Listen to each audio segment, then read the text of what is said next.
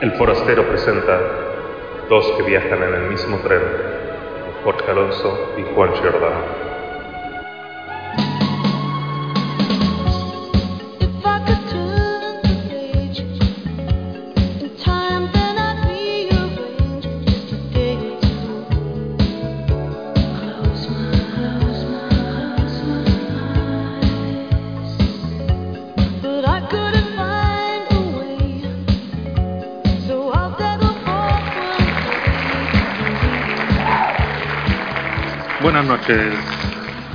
¿Qué tal? Eh, estamos aquí ante 72.000 personas.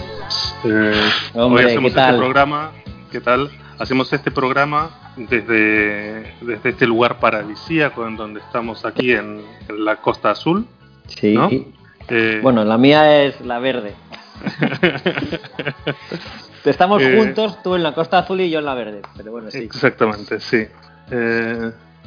Estamos rubios, altos y de ojos celestes. ¿Qué más podemos decir que, que no sea verdad?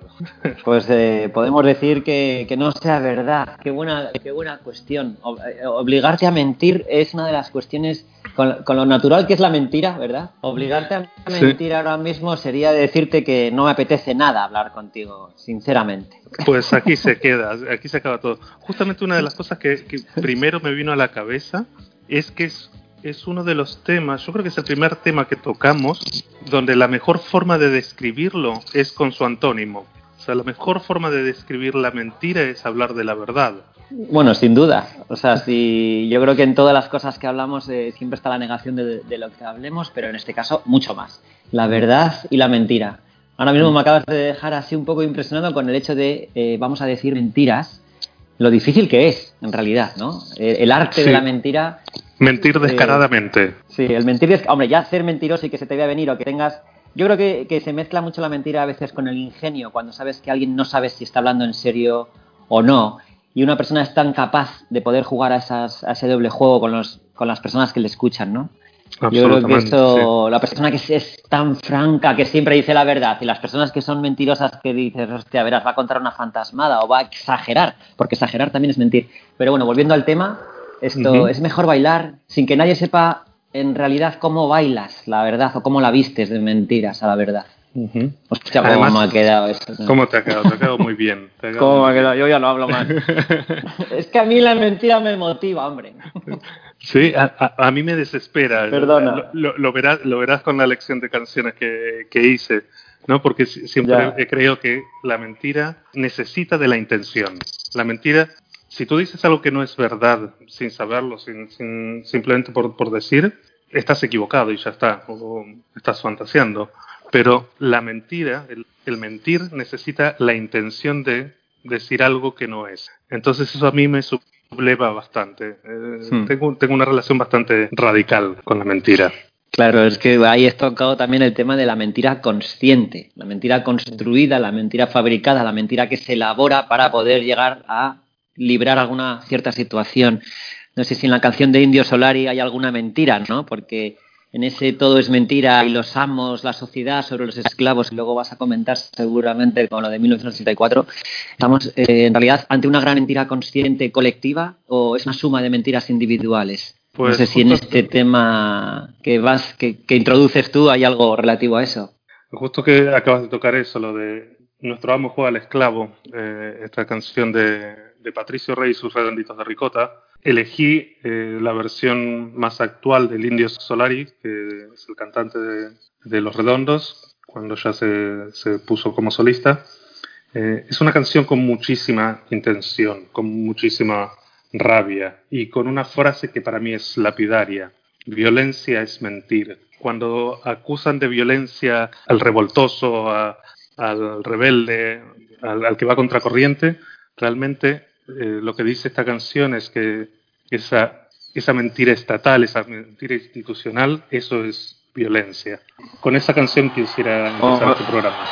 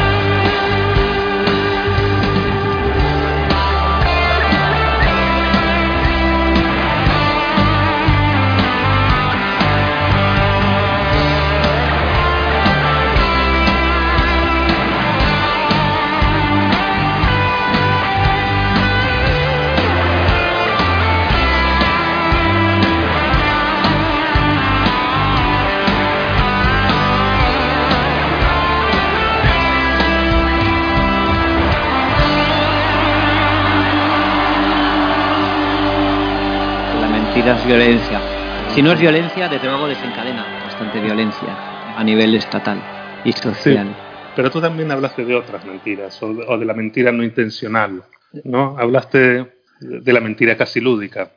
Sí, yo la primera, la verdad que la primera mentira que me vino a la cabeza, como no, es la del chico enamorado que miente sin querer, miente de amor a su enamorada, diciéndole que es la única, que es lo mejor, que es la más tal, y entonces rápidamente y sin quererlo yo me fui a, a uno de los poetas urbanos que nos, que nos acompañan desde hace tiempo, que es eh, Joaquín Sabina, en uno de sus temas evidentemente muy relacionados con la mentira, como mentiras piadosas. Pero era para introducir lo que es la, la, pena de mentir, ¿no? Yo creo que cuando, cuando, uno hace que las mentiras, por ejemplo, para mí, más las más claras son las del amor, por supuesto las del desamor, que esas son mentiras ya mucho más duras, ¿no? Eh, afrontar la verdad en una relación creo que es muy sano, pero esconderla también, ¿no?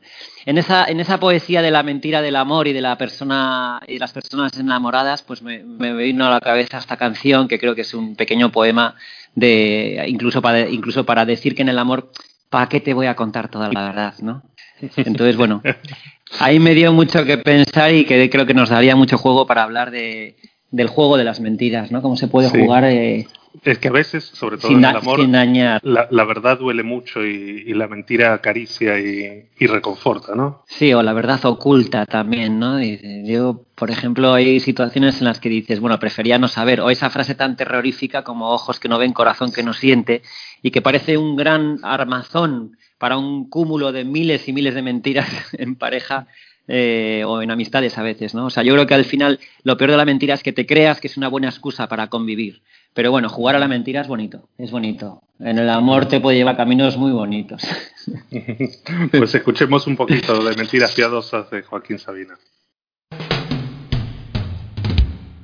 Cuando le dije que la pasión, por definición, no puede durar, ¿cómo iba yo a saber que ella se iba a echar a llorar? No seas absurdo, me regañó. Esa explicación nadie te la pidió, así que guárdatela. Me pone enferma tanta sinceridad. Y así fue como aprendí que en historias de dos conviene a veces mentir, que ciertos engaños son narcóticos contra el mal de amor. Yo le quería decir que el azar se parece al deseo, beso es solo un asalto y la cama es un ring de boxeo. Que las caricias que mojan la piel y la sangre amotinan. Se marchitan cuando las toca la sucia rutina. Yo le quería decir la verdad por amarga que fuera, contarle que el universo era más ancho que sus caderas le dibujaba un mundo real, no uno color de rosa. Pero ella prefería escuchar mentiras piadosas.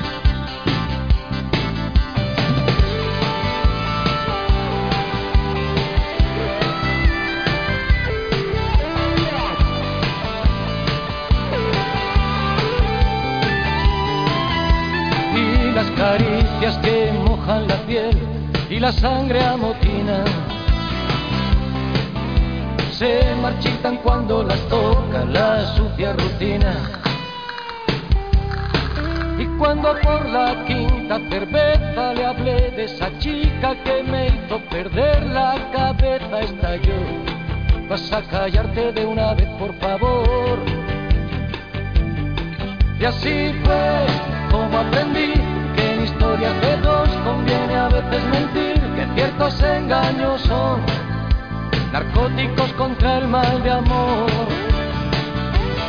Yo le quería decir la verdad, por amarga que fuera, contarle que el universo era más ancho que sus caderas le dibujaba un mundo real, no uno color de rosa. Pero ella prefería escuchar mentiras piadosas. Yo le quería decir la verdad por amarga que fuera. Contarle que el universo era más ancho que sus caderas. Volviendo a la mentira. Y, Volviendo a, nues- a la mentira, cuenta una verdad. qué, qué- qué pocas, qué pocas verdades podemos decir, ¿no? En, en estos días. Eh, hay mentiras de es que- hay mentiras de todos los colores por todos lados. Estamos rodeados de fake news. Es tremendo. Pero hay, hay una frase, no me acuerdo quién la dijo, pero es preciosa. que dice: Los mentirosos hacen las mejores promesas. Eh, ¿Tengo que hablar ahora? ¿O sigues?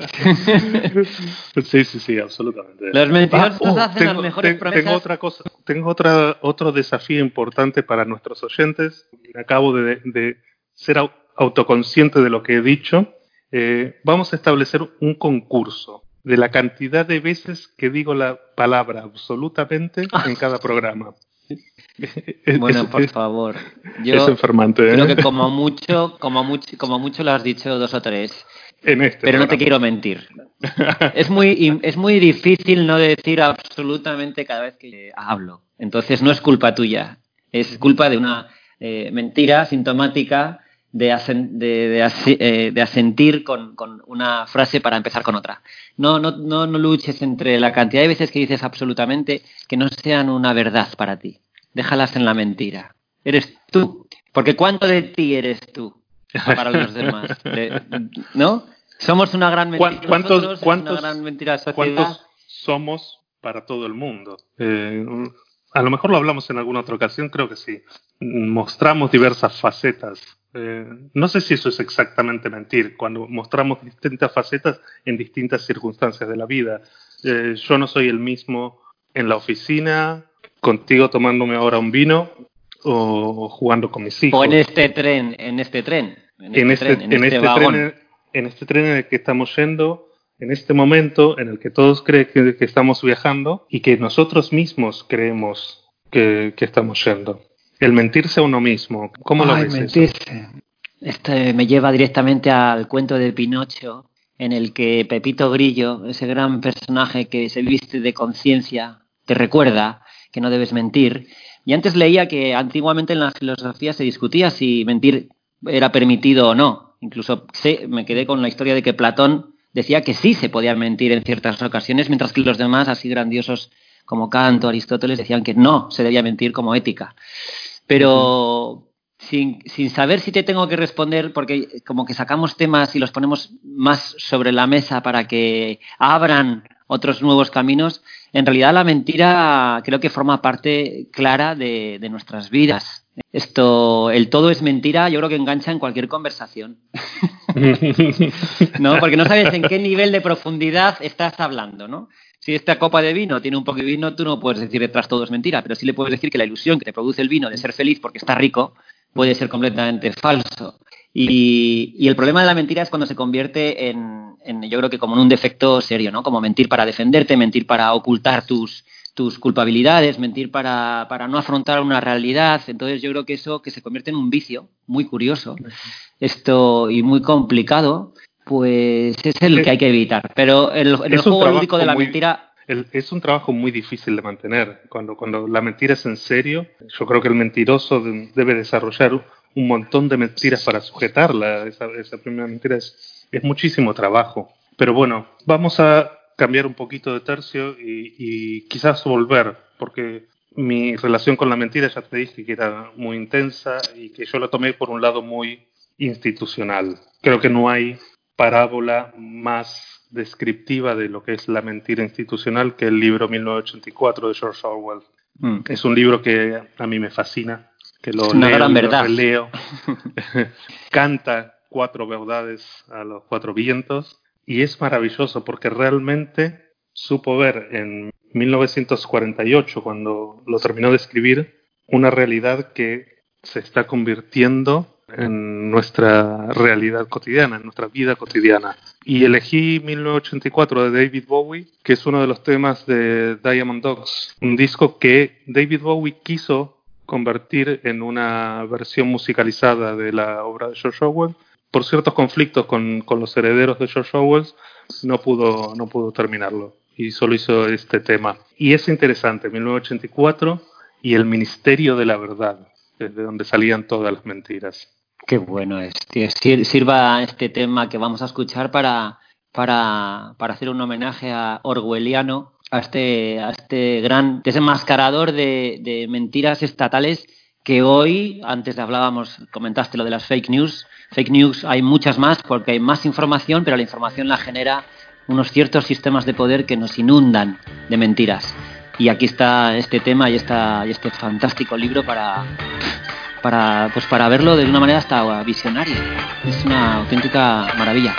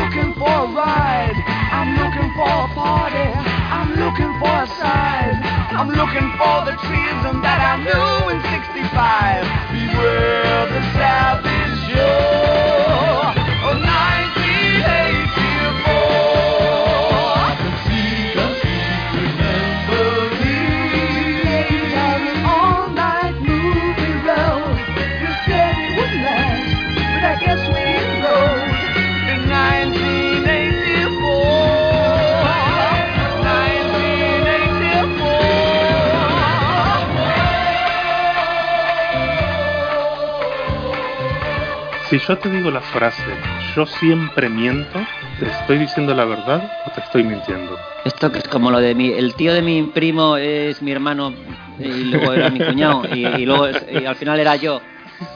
A ver, si tú dices que, perdona, repíteme la pregunta que no sé si la entendí. Si yo te digo, yo siempre miento, ¿te estoy mintiendo o te estoy diciendo la verdad? Esto, no, hombre, la verdad, la Pero verdad de toda la vida. Pero si yo digo que siempre miento, entonces no puedo estar diciendo la verdad. Bueno, no, en, en tu doble negación hay mucha verdad. Desde que te conozco, Juan, el primer día que te conocí, había en la doble negación, hombre, no me digas que vives en Gijón, no serás de allí. No, No. ahí, ha- ahí había una mentira intrínseca. No soy allí, pero sí vivo allí. Entonces, no, ¿qué haces en Colombia? Entonces seguíamos en ese mundo de, de mentiras que fuimos desenmascarándonos. Y creo que incluso cuando dos personas se conocen, van desenmascarando sus mentiras, ¿no? Con el tiempo. Me, me gusta ese concepto, ¿no? De quitar máscaras, de la máscara y la mentira. Sí, sí, es un poco eso. O descubrir verdades. Porque cuando yo te cuento o tú me cuentas algo y no nos conocemos, con el tiempo descubres que aquello tiene cierta relación con su verdad o con su mentira.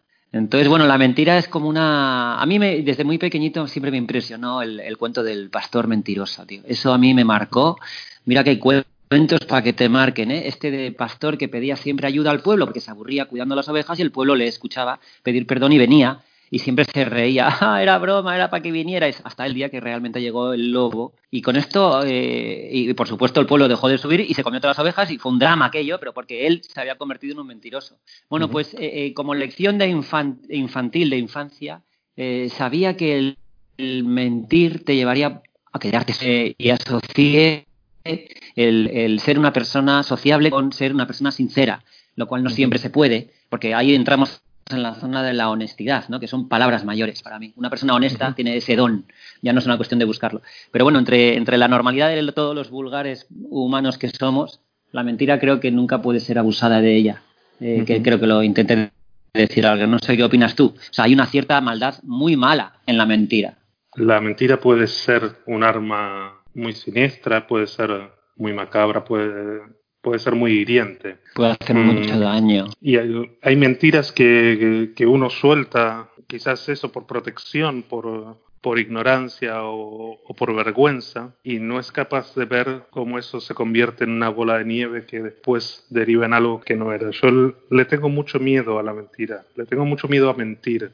Eh, cuando me ha tocado mentir, me he sentido muy autoconsciente de la hecatombe que se puede producir con el crecimiento de la mentira.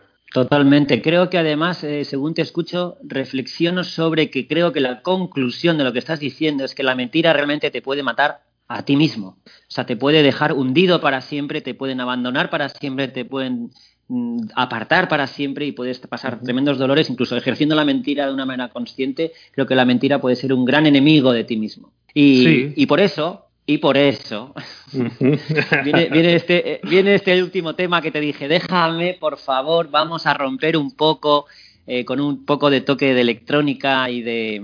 y Me de parece muy bien, me parece Y de muy creatividad.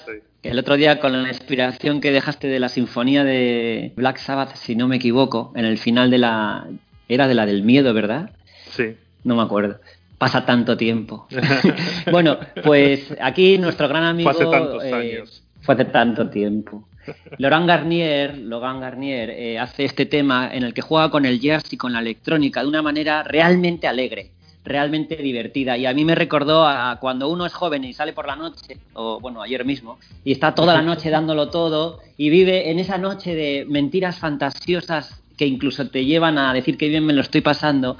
Bueno, pues me quería, quería recordar con este tema los momentos esos de gran diversión con amigos, bailando, ya completamente en otro nivel de normalidad, eh, llevado por los distintos efluvios eh, para beber o para tomar, en el que la música se mezcla con la fiesta y te lleva a bailar y a estar en sitios que luego cuando sales de ahí dices, ostras, aquello que era mentira. Y cuando llegas a casa, como no lo puedes contar, la liada que es, el festival, el clubbing, el DJ, las noches de Ibiza, pues tienes que volver a mentir. Entonces vienes de una mentira para meterte en otra gigante que es no poder decirle a tu madre o quizá a tu novia o quizá a alguien, no, no, es que la hemos liado toda la noche. Y esta canción me llevó a una mentira que uno vive de juventud, que es que tampoco se puede contar todo lo que haces. Perdona que me haya extendido en esta No, es- está muy bien. Me parece una buena despedida para este programa. Me parece que es un buen cambio de tercio. Y creo también que esa autosugestión, ese decirse las cosas de otra manera a uno mismo, ¿no? Cuando